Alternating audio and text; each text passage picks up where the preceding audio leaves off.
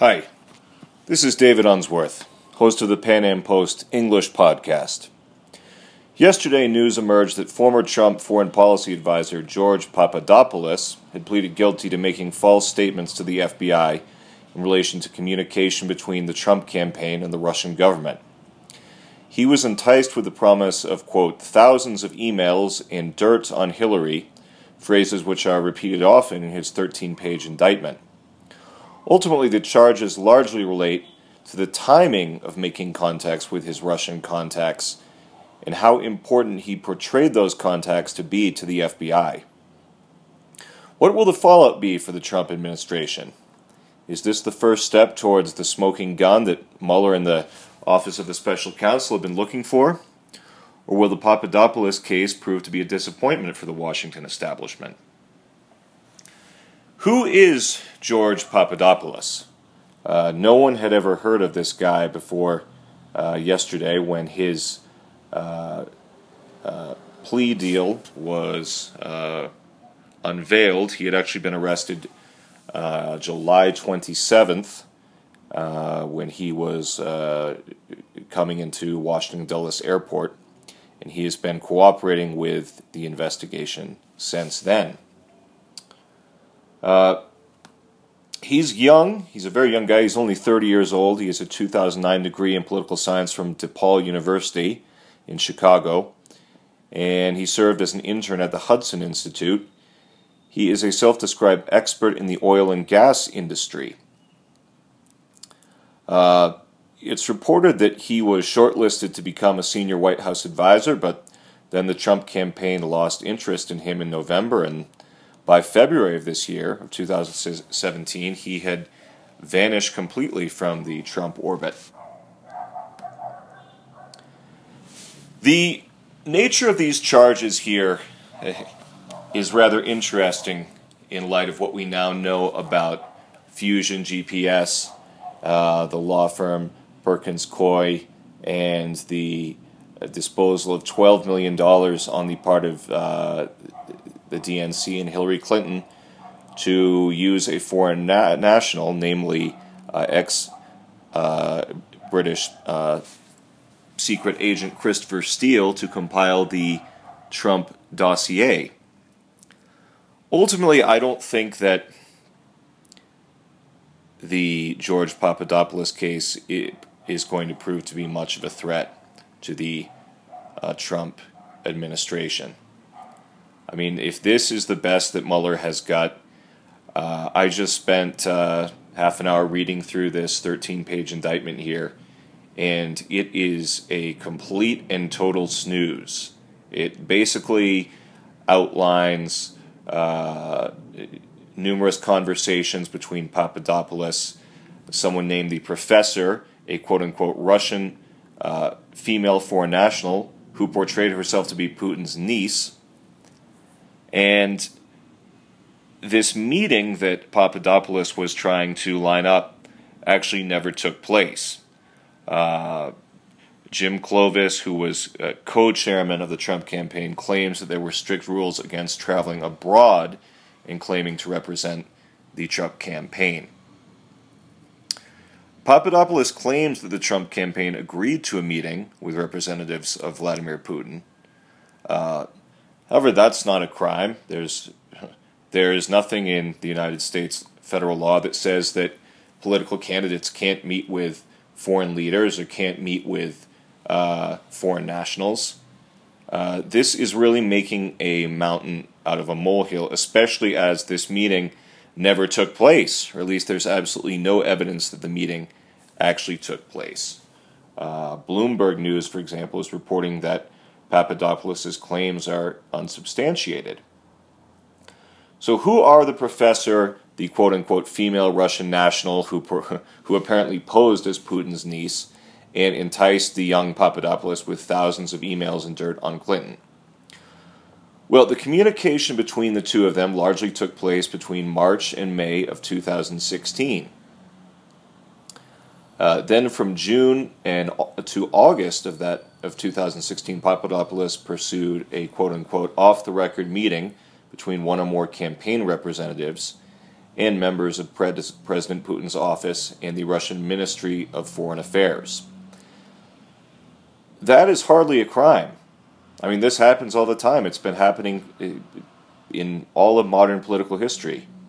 Uh, and if it is also, furthermore, not a crime to uh, get information from foreign nationals, even if it's opposition research.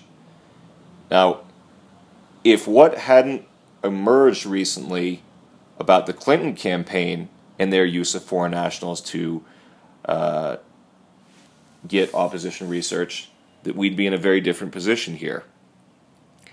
But the situation here with Papadopoulos is uh, he was a low level campaign volunteer. He was not on staff, he was not getting paid by the Trump campaign.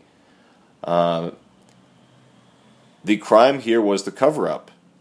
The things that he did, uh, they were not crimes in any way, shape, or form.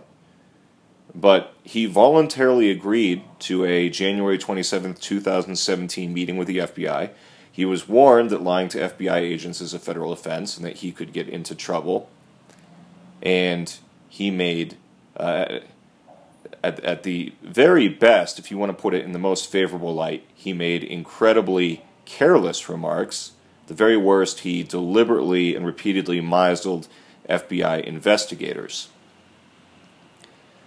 Uh, it's pretty clear here that uh, there are allegations that the professor was actually not working for the the Russian government. Technically, he was working for a think tank, um, and there is really no uh, evidence that Papadopoulos ever got his hands on these thousands of emails or the juicy dirt that the Russian government apparently had. Uh, somehow, uh, much of that information made its way to WikiLeaks, um, and there, obviously there have been allegations that WikiLeaks enabled the weaponization of that information. But as we all know, anyone who follows American politics, what was the biggest thing to come out of this? Well, the biggest thing to come out of it was the uh, the collusion between the Hillary Clinton campaign and the DNC to thwart the nomination of Bernie Sanders, who received about 45% of the votes, and uh, the DNC is supposed to be neutral. So, in that sense, uh, there's actually no evidence that Papadopoulos was involved at all in the dissemination of any opposition research, which in and of itself is not a crime. All in all, this thing is a total snooze. I don't know what charges you can face for lying to the FBI, but as I've pointed out before on my podcast, the Democrats might want to uh, look back a generation and look at what happened when uh, a political investigation by a special counsel ultimately backfired on the Republicans. And it also came down to charges of making false statements, in this case, perjury. Bill Clinton and the false statements he made about his relationship with Monica Lewinsky.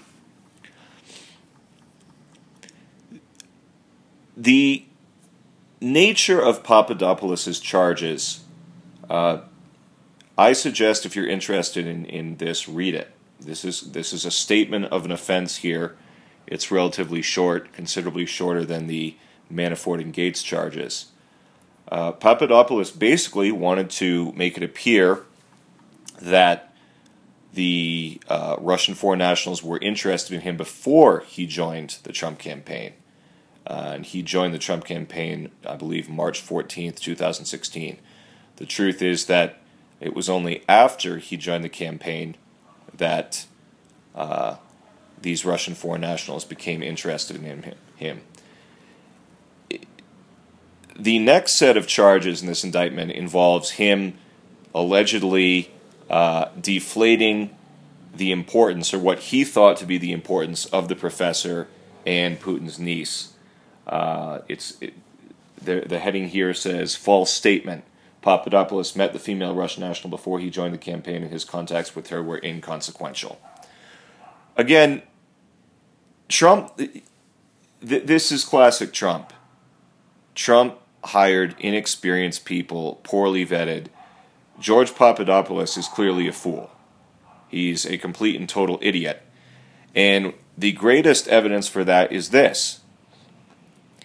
In February, mid February, he had a second meeting with the FBI where he did have legal counsel present. And this was his brilliant idea. He deleted his Facebook account and changed his cell phone number. That was his master plan in order to thwart the FBI's attempts to uh, reveal the truth about the timing and the nature of his communications with these Russian foreign nationals. Uh, needless to say, it did not work, and he was arrested on July 27th at Dulles International Airport, and he has since been cooperating. Now, there have been speculations that perhaps he's even been wearing a wire all over, although, based on what I know at least, just from the press, I'm not too concerned. I mean, this is a individual who has not been important in the campaign uh, or in the administration for a very long time. Uh, like I mentioned earlier in the podcast, in November, he was being considered for a high level White House position. Uh, but for whatever reason, uh, he uh, was not selected and he was uh, never seen again around the Trump orbit. Ultimately, according to uh, Sarah Huckabee Sanders, he only met with President Trump once at a uh, meeting of his national security uh, national security advisors.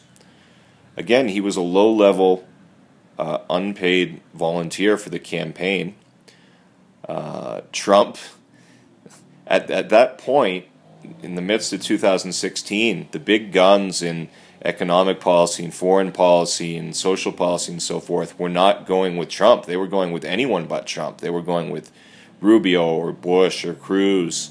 And actually, uh, Papadopoulos originally was a policy consultant for the Ben Carson campaign. And Ben Carson was one of the few uh, primary opponents of Trump with whom he maintained a good relationship. Ultimately, here, we know what's going to happen uh, people who like Trump are going to dismiss these charges, and people who uh, have it in for Trump are going to make this out to be, uh, you know, the next Watergate. Read through the indictment, and I would say that particularly to anyone who's listening who is uh, a Democrat or a self-described liberal or progressive who does not like Trump. This is hardly the the stuff that, of bringing down a presidency or leading to the impeachment of Trump. I mean, this is this is really a joke. It's a snooze. It's a complete and utter and total bore. Papadopoulos was looking for information about Hillary Clinton. The meeting never took place. He was at the periphery of the campaign. He never traveled overseas to meet with uh, anyone in Russia at the behest of the campaign. Um, really, what we are seeing here is an attempted coup. It's an attempted coup d'etat uh, by the Washington establishment, by the deep state, by the Democratic Party to overturn a fair and square democratic election.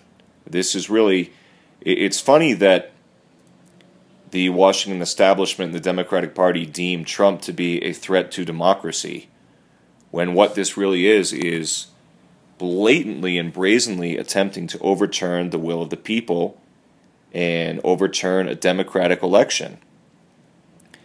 This isn't like the situation in Brazil with Dilma Rousseff's impeachment, for example, which she called a threat to democracy and a coup. That was undertaken completely entirely under constitutional order. There is still absolutely no evidence, not a shred of evidence, that the Russian government is responsible for electing Trump. The American people are responsible for electing Trump. And we've seen uh, time and time again the Washington establishment and the deep state and the federal bureaucracy who despise Trump and despise everything that he stands for. We've seen what they're trying to do first it was, uh, well, Trump didn't really win the election because he lost the popular college. Uh, he, he, he lost the popular vote by nearly 3 million votes. Well, that's not what the Constitution says. He won the Electoral College by a considerable margin, by an embarrassing margin for Hillary Clinton. Then it was, well, the the electors in the electoral college they have to step up here and not give the presidency to Trump, even though it's what the American people wanted, and that didn't end up happening. Then it was alleged voter suppression in Wisconsin, Michigan, Pennsylvania, um, because you need a, a identification to vote. I mean, this is just insane. You need ID to get on a plane in this country. You need ID to go to an R rated movie. You need an ID to buy alcohol or buy cigarettes. But according to the Democratic Party, you don't need an ID to vote? That is just insane. That is utterly, utterly insane. Uh, and we should be passing laws nationwide that require very, very strict measures uh, implemented so that people can only vote if they are who they say they are and they have photo IDs to prove it. It, it is it, it is just baffling to me. And the latest attempt in attempting to overturn a democratic election is this fantastical, preposterous notion that it was the Russian government. The Russian government changed votes. The Russian government hacked the election. Uh, the Russian government uh, shared Hillary Clinton's emails, so Trump didn't really win. Barack Obama himself has said that there is no evidence that the Russian government changed a single vote in the election because the Russian government did not change a single vote in the election. Uh, so, this really is a case of the pot calling the kettle black. Uh, there is uh, no smoking gun yet and the George Papadopoulos case, like I said before in the podcast, please read the uh, statement of the offense. This is about as mundane and as boring as you can possibly get. Uh, and I personally don't think that this is going to go anywhere. Uh, finally, on, an, on another interesting note, very interesting recent development related to the Manafort indictment yesterday is that, and, and further evidence of what a corrupt two party system we have. Tony Podesta, who was brother, uh, the brother of Hillary Clinton's campaign manager John Podesta, has just resigned from his lobbying firm, and apparently Mueller is also mulling over charges against uh, Podesta and his lobbying firm.